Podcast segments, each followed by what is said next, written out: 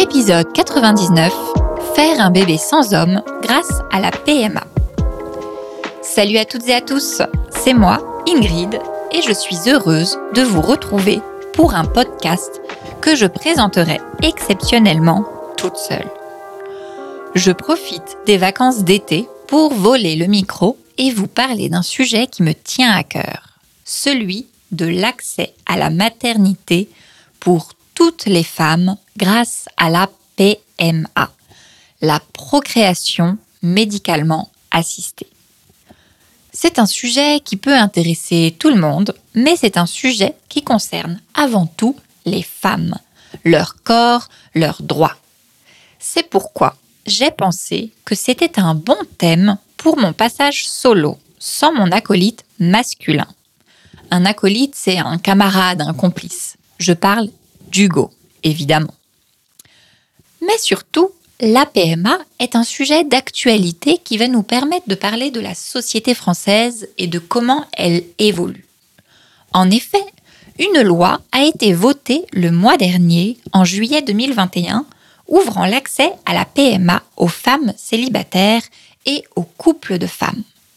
À partir de septembre, normalement, ces dernières vont pouvoir faire appel à la médecine pour avoir un bébé légalement et gratuitement. Jusqu'ici, cette aide médicale était réservée aux couples hétérosexuels infertiles.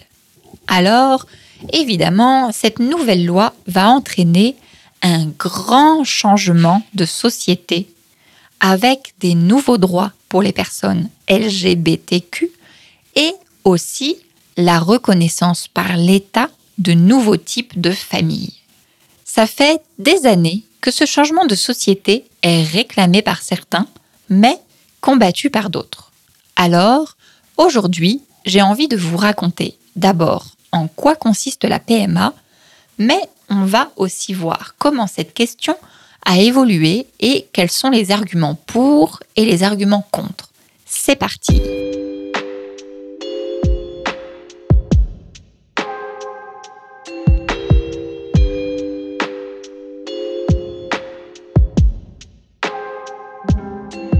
À notre époque, il existe de nombreuses techniques médicales qui permettent d'aider à procréer.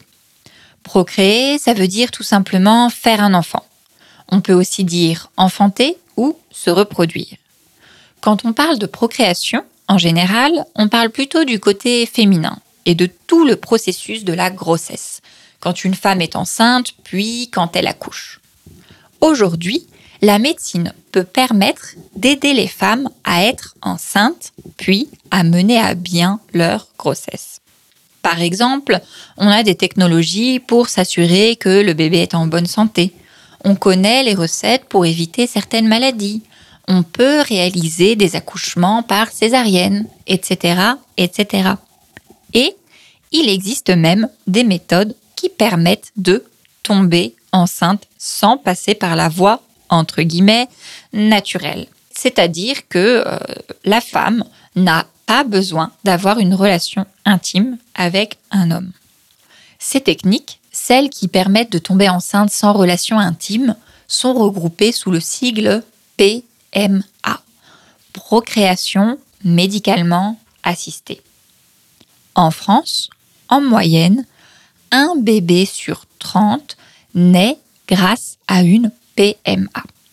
C'est un sigle donc très répandu, connu par la population, qu'on peut entendre ou lire de façon régulière partout dans la presse depuis plusieurs décennies maintenant.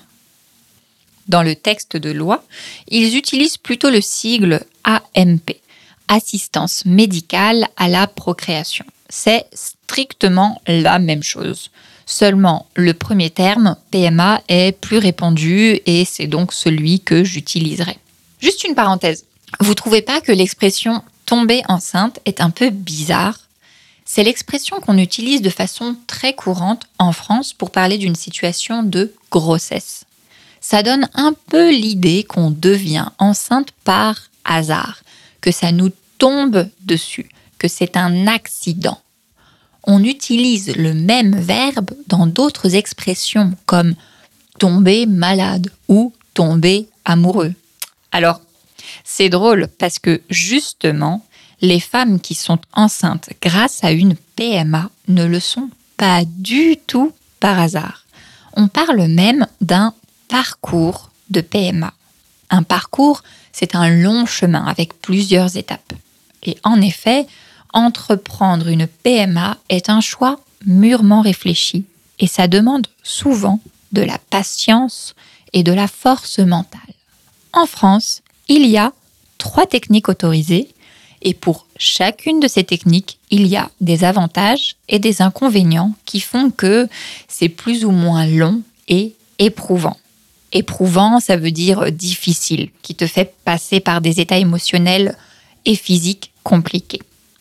Pour vous donner une idée, en France, en 2014, il y avait plus de 100 000 femmes qui étaient dans un parcours de PMA.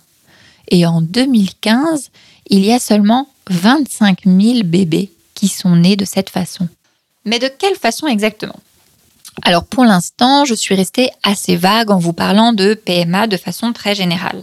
Alors, je pense que maintenant, c'est le bon moment pour vous définir exactement les différentes techniques. Ça va vous faire beaucoup de vocabulaire à mon avis, alors prenez note. En France, on utilise beaucoup de sigles, c'est-à-dire des séries de lettres, pour décrire des réalités. Tout le monde connaît ces expressions et donc si vous lisez les journaux français, il est possible que vous en voyez certaines euh, sans aucune explication. La méthode la plus simple est l'insémination artificielle. Elle consiste à injecter des spermatozoïdes dans l'utérus le jour de l'ovulation. Les spermatozoïdes peuvent être ceux du conjoint de la femme ou celui d'un donneur anonyme. Pour donner plus de chance à la technique de fonctionner, le plus souvent, la femme suit préalablement un traitement hormonal. C'est la méthode la plus simple, la plus rapide et la moins chère à réaliser. Pour ceux qui suivent un peu euh, les séries euh, à l'eau de rose, les sitcoms, c'est par exemple la méthode qui est utilisée dans la série Jane the Virgin, ou euh, en espagnol pour l'original Juana la Virgen, où une femme tombe enceinte par accident parce que le docteur lui fait une insémination artificielle. Bref, c'était mon exemple de la pop culture. La seconde méthode, celle à laquelle on pense souvent en premier quand on parle de PMA, c'est la fécondation in vitro. On l'appelle communément FIV. FIV, c'est un acronyme. Ça veut dire qu'on lit les premières lettres d'une expression comme si c'était un mot normal, en les lisant euh, attachés. La FIV consiste à féconder en laboratoire un ovule avec un spermatozoïde, puis d'implanter l'embryon dans l'utérus de la femme un embryon. Ça s'écrit avec un Y, E-M-B-R-Y-O-N. C'est le tout premier stade de la vie humaine. Après, il devient un fœtus puis un bébé. La FIV peut se faire grâce à un don d'ovule ou un don de sperme, mais en France, il est interdit de recourir à un double don. C'est soit l'un, soit l'autre. Pour les couples qui ne peuvent fournir ni un ovule ni un spermatozoïde, il existe une troisième technique. Cependant, elle est beaucoup plus rare. Il s'agit de l'accueil d'embryons. Ça consiste à implanter dans l'utérus de la future mère un embryon déjà existant et conservé. Ceci est possible grâce à un don d'embryon. Quand un couple est en processus de FIV, la technique précédente dont je viens de vous parler, les docteurs congèlent plusieurs embryons et quand le couple finit par réussir à avoir un enfant, il reste des embryons qui n'ont pas été utilisés. On les appelle embryons surnuméraires. Depuis 2004, les couples peuvent, s'ils le souhaitent, faire un don anonyme de leurs embryons surnuméraires. Mais évidemment, comme je vous le disais, ça reste un cas très rare. Voilà, donc ces trois techniques sont les trois qui sont pratiquées en France et elles sont toutes remboursées par la sécurité sociale. Par contre, quand on parle de PMA, en France, on exclut la GPA. Encore un sigle, je vous explique. GPA, c'est le raccourci de gestation pour autrui. Il s'agit d'une méthode d'insémination où la femme qui porte le bébé n'est pas la future mère. C'est ce qu'on appelle une mère porteuse, un mot composé avec un trait d'union. Là aussi, j'ai une petite référence à la pop culture et celle-ci, peut-être que vous serez plus nombreux à la connaître. Je parle évidemment du personnage de Phoebe dans Friends. Vous savez, à un moment, le frère de Phoebe lui demande si elle peut porter son enfant parce que sa femme est trop âgée et qu'elle ne peut donc plus le faire elle-même. C'est une méthode qui pourrait être utile pour les couples hétérosexuels où la femme ne peut pas porter un enfant ou par exemple pour les couples homosexuels composés de deux hommes. Mais euh, pour l'instant, même si la question est débattue, comme elle soulève des questions plus profondes que les autres méthodes, elle reste traitée à part et pour l'instant complètement interdite. Enfin, avant de vous en dire plus sur l'évolution de la loi et pourquoi il y a des personnes qui sont contre, je voulais vous donner une précision. Dans tout ce podcast, quand je parle d'hommes et de femmes, je parle de personnes cisgenres, c'est-à-dire de personnes qui ne sont pas transgenres. Pourquoi? Alors c'est pas mon choix, mais c'est simplement parce que les personnes transgenres ont été exclues de la loi dans la majorité des cas. Et ce serait vraiment trop compliqué d'expliquer en plus euh, ces cas particuliers. Mais si ça vous intéresse, je vais vous mettre un article sur ce thème dans la bibliographie sur le page de l'épisode. Voilà. Alors maintenant qu'on est tous d'accord sur les définitions, laissez-moi vous raconter comment l'accès à la PMA a évolué ces dernières années en France.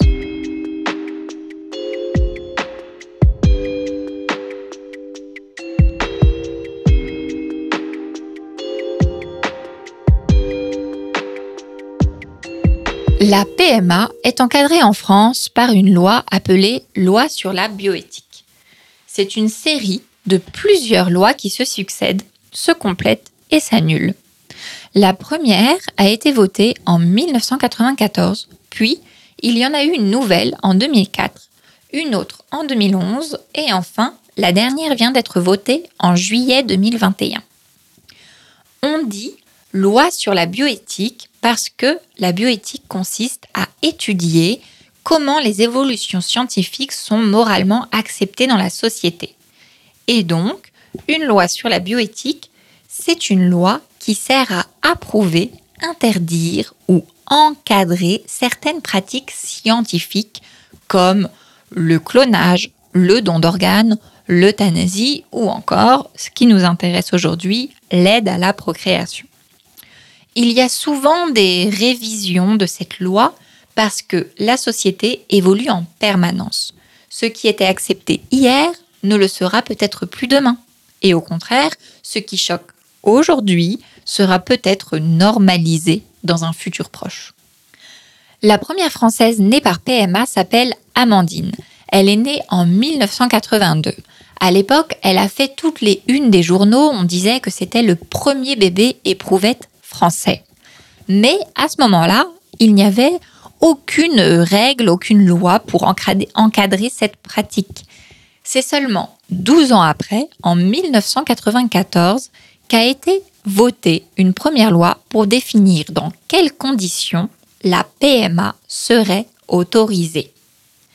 Les règles de 1994 sont les suivantes. Premièrement, la PMA peut être demandée seulement par un couple hétérosexuel. Deuxièmement, elle doit répondre à un problème d'infertilité ou à un risque de transmettre une maladie congénitale. Troisièmement, le couple ne peut faire appel qu'à un seul don de gamètes, c'est-à-dire soit un don de sperme, soit un don d'ovocytes, ovules. Enfin, le don doit être fait de manière anonyme et gratuite. Depuis 1994, il y a eu plusieurs petites évolutions. Par exemple, depuis 2004, comme je vous le disais, il est possible de faire un accueil d'embryons. Mais de manière générale, les conditions d'accès n'ont pas beaucoup changé en près de 30 ans. Enfin, jusqu'à aujourd'hui. avec la nouvelle loi, pratiquement toutes les règles d'origine vont être modifiées. Avant, comme vous l'aurez compris, une femme devait être accompagnée par un partenaire homme dans sa démarche pour pouvoir prétendre à la PMA. À partir de septembre, toutes les femmes cisgenres pourront entrer dans un parcours de PMA. Et dans le cas des couples de femmes, celle qui ne sera pas enceinte sera légalement reconnue comme deuxième parent avant même la naissance de l'enfant. Jusqu'à maintenant, les femmes célibataires et les couples de femmes qui voulaient connaître l'expérience de porter leur bébé devaient se rendre dans les pays voisins. En effet, en Europe, une dizaine de pays autorisent la PMA pour toutes les femmes. L'Espagne, le Portugal, la Belgique, le Luxembourg, les Pays-Bas, le Danemark, le Royaume-Uni, l'Irlande, la Suède et la Finlande. Il y en a aussi d'autres qui l'autorisent seulement pour les couples de femmes ou seulement pour les femmes célibataires. Bref, beaucoup de femmes françaises ont déjà fait une insémination artificielle ou une FIV dans un de ces pays. Malheureusement, cela entraînait souvent des problèmes légaux, notamment pour faire reconnaître le deuxième parent. Et cela coûtait cher, puisque ce n'était pas du tout remboursé par la sécurité sociale. À partir de septembre, tout cela va changer les femmes qui ne sont pas en couple avec un homme vont pouvoir entrer dans un parcours de PMA. A priori, elles vont surtout faire appel à l'insémination artificielle, puisque beaucoup d'entre elles n'ont pas de problème physique d'infertilité. Si l'insémination artificielle ne marche pas, elles pourront recourir à la FIV, puis, en dernier recours, à l'accueil d'embryons. Le problème, c'est que toutes ces femmes vont avoir besoin de sperme. Or, comme le don est gratuit en France, il y a déjà une pénurie. Pénurie, ça veut dire un manque, quand une société n'a pas un produit, entre guillemets, dont elle a besoin. En plus, il risque d'y avoir moins, de moins en moins de dons, parce qu'à partir de septembre, et ça donc c'est un autre changement profond euh, qui vient de cette nouvelle loi, les dons ne seront plus anonymes. Les donneurs vont devoir accepter de révéler leur identité. Ça risque vraiment de faire encore plus baisser la motivation à faire un don. Cette nouvelle loi va donc radicalement changer la vie de milliers de personnes et la manière dont notre société aborde la parentalité. La grossesse ne rimera plus avec couple hétérosexuel. Et ça, forcément, ça fait débat et il y a eu de fortes oppositions à ce grand changement. L'ouverture de la PMA à toutes les femmes était une promesse de campagne de l'ex-président de la République, François Hollande, en 2012. Mais la question a été progressivement euh, abandonnée au cours de son quinquennat. Un quinquennat, c'est euh, cinq ans de mandat présidentiel. Puis, cinq ans plus tard, donc, c'était une promesse de campagne de l'actuel président Emmanuel Macron en 2017. Le projet de loi a finalement été proposé au Parlement en juillet 2019, puis approuvé, faites le calcul, maintenant 2021, donc deux ans plus tard. Il a fallu deux ans de débat pour que les élus français acceptent de permettre aux femmes célibataires et aux couples de femmes d'avoir accès à l'assistance médicale à la procréation. Ce qu'il s'est passé, c'est que pendant deux ans, la loi a fait des allers-retours entre l'Assemblée, où siègent les députés, et le Sénat, où siègent les sénateurs. Cet aller-retour est obligatoire pour voter une loi.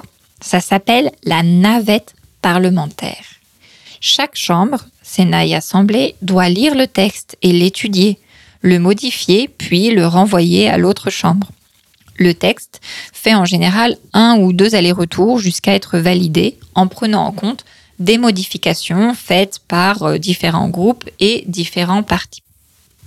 Normalement, pour qu'une loi soit validée, il faut que le texte final soit adopté à la majorité par l'Assemblée et par le Sénat. Mais dans le cas où les deux chambres n'arrivent vraiment pas à se mettre d'accord, c'est l'Assemblée qui a le dernier mot. C'est ce qu'il s'est passé cette fois les sénateurs n'ont jamais approuvé l'ouverture de la PMA pour toutes et les députés ont fini par valider le texte de façon unilatérale. Unilatérale, c'est donc d'un seul côté. Sur les deux chambres, une seule a dû dire oui, on fait passer cette loi. Il faut dire qu'à chaque fois que le texte était étudié par le Sénat, il était complètement vidé de sa substance. Vider de sa substance, c'est une expression très utilisée en politique. Ça veut dire retirer l'essentiel, enlever le plus important.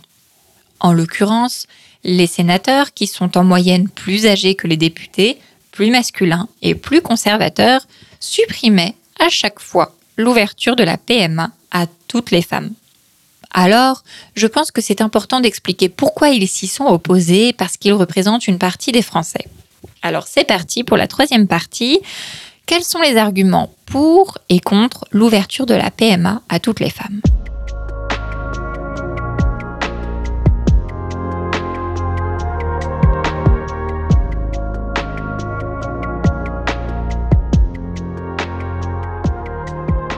Le terme PMA pour toutes est une expression utilisée par les personnes en faveur de cette ouverture.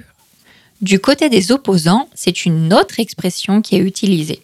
Ils l'appellent la PMA sans père.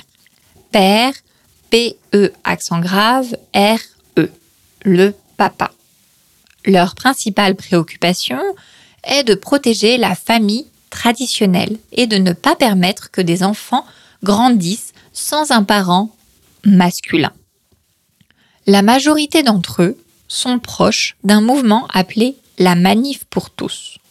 C'est un mouvement issu de la droite catholique qui a été créé pendant les débats sur l'ouverture du mariage pour les couples homosexuels, que le gouvernement appelait à l'époque le mariage pour tous. Donc, la loi sur le mariage s'appelait le mariage pour tous et le mouvement qui s'y est opposé s'est appelé la manif pour tous. Ce nom de mouvement a pu prêter à confusion. J'ai d'ailleurs déjà vu des témoignages d'étrangers qui pensaient que c'était un mouvement de protection des LGBTQ, alors que pas du tout, c'est tout le contraire. C'est un mouvement qui s'oppose aux familles homoparentales. D'abord en s'opposant au mariage pour les couples homosexuels, ensuite en s'opposant à ce qu'ils accèdent à la PMA. Ils se font appeler comme ça parce qu'ils prétendent défendre les enfants, tous les enfants. Le problème de l'argument de la famille traditionnelle, c'est que ce débat a déjà été tranché. Tranché, ça veut dire décider, en choisissant une position claire dans un débat. En France, les débats sur le mariage pour tous et l'adoption par les couples homosexuels a été l'occasion de parler du bien-être de l'enfant, des besoins essentiels au développement correct des enfants, etc. Des experts sont intervenus, des citoyens ont témoigné, et les législateurs ont décidé que la France acceptait les familles homoparentales, que les enfants pouvaient être aussi heureux avec deux mamans, deux papas, qu'avec un papa et une maman. Alors, si les familles homoparentales sont acceptées dans le cadre de l'adoption, il n'y a pas de logique à revenir sur ce même débat pour rejeter la PMA pour les couples de femmes. De manière générale, en France, seulement 61% des enfants vivent dans une famille dite traditionnelle. Il y a des parents divorcés, mais aussi il y a de très nombreuses familles monoparentales, ça veut dire avec un seul parent. La plupart du temps, quand il y a un seul parent, c'est une femme.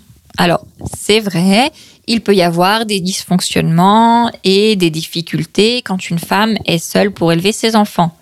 Mais euh, ces difficultés viennent plutôt du fait que le père a abandonné la mère, la laissant avec euh, un projet qui n'était pas le sien et des difficultés euh, économiques en général. Alors bien sûr, ces situations n'ont rien de comparable avec le cas d'une femme célibataire qui aurait mûrement préparé son projet et pris la décision de faire un bébé toute seule. Après, tous les arguments des opposants à la loi découlent de la même idée de la famille traditionnelle. Par exemple, ils évoquent un droit à l'enfant, entre guillemets. Parce que selon eux, les militants qui défendent la revendication de la PMA pour toutes le font pour défendre le droit des adultes à avoir un enfant. Ce serait égoïste et ce serait en opposition avec le droit de l'enfant. Alors, j'ai cherché et je n'ai trouvé aucune mention à cette notion de droit à l'enfant dans les arguments en faveur de la nouvelle loi. Au contraire, ce qui est défendu, c'est plutôt l'idée d'une égalité entre les hétérosexuels et les homosexuels, entre les personnes en couple et les personnes célibataires. C'est aussi plutôt l'idée de la reconnaissance de familles qui existent déjà, parce que de nombreuses femmes font déjà des parcours de PMA à l'étranger. Les pro-PMA défendent aussi le droit des femmes à disposer de leur corps et à être soutenues par la société dans ce choix, avec une protection médicale et une protection légale. Après tout, avec ou sans aide de la médecine, une femme peut tomber enceinte. Il y a même des femmes célibataires ou des couples de lesbiennes qui trouvent des solutions artisanales pour tomber enceinte. Alors, si la médecine peut aider à le faire de façon sûre et en protégeant légalement toutes les parties, pourquoi ne pas laisser le choix à chacun? Bien sûr, la question du remboursement est aussi posée. Et là, on en vient à un troisième argument des anti-PMA pour toutes.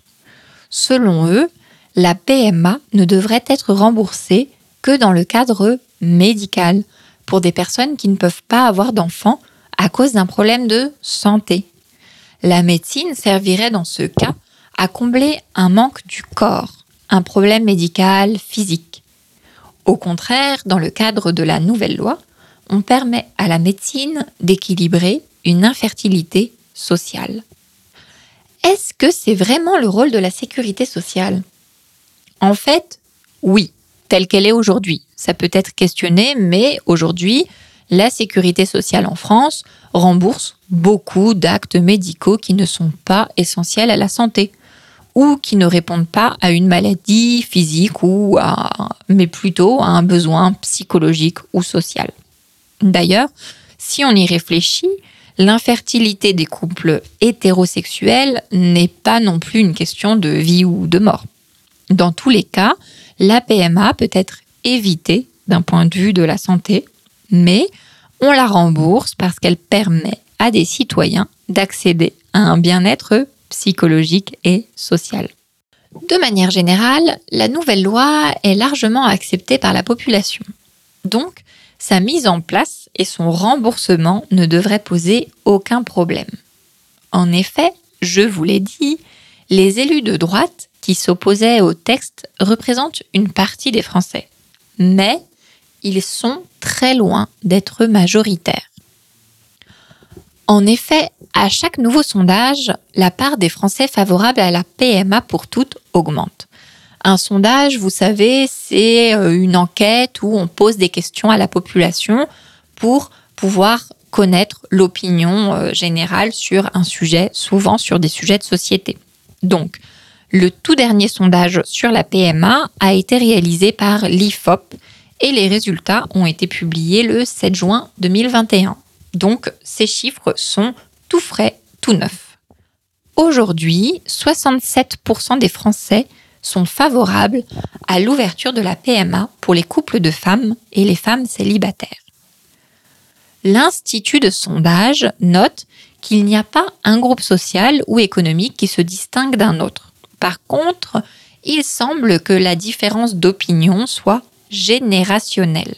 En effet, 84% des jeunes de 18 à 24 ans sont en faveur de la nouvelle loi alors qu'ils ne sont que la moitié chez les plus de 65 ans.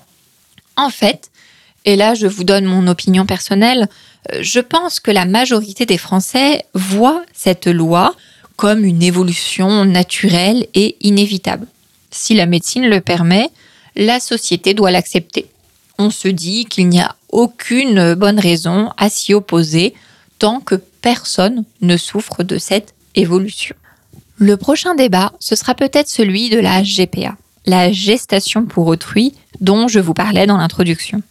Les sondages montrent aussi que c'est de plus en plus accepté dans l'opinion publique. Cependant, je pense que ce débat va encore beaucoup tarder avant d'arriver à l'Assemblée nationale et au Sénat, car la question de la GPA est bien plus complexe. Elle comprend une personne tierce, en plus du couple qui veut avoir un bébé, et la question de la marchandisation du corps peut être posée. Alors, je laisse ce sujet de côté et qui sait, peut-être que ce sera un nouveau sujet de podcast dans quelques années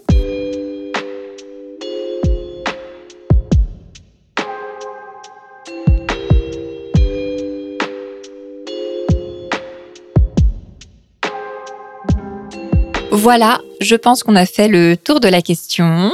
Je pense que j'ai parlé un peu rapidement, mais voilà, comme normalement vous êtes un peu plus avancé, on s'est mis d'accord pour que les podcasts commencent à augmenter un peu la vitesse. Mais comme d'habitude, vous trouverez la transcription complète sur le site innerfrench.com. J'espère que ça vous a plu. Je serais très curieuse de connaître votre opinion sur l'épisode et sur le sujet de la PMA, alors n'hésitez pas à commenter ou à nous envoyer un email. À la rentrée, vous retrouverez Hugo pour un épisode spécial pour le numéro 100 du podcast Inner French. Et moi, je vous dis à bientôt. Salut, salut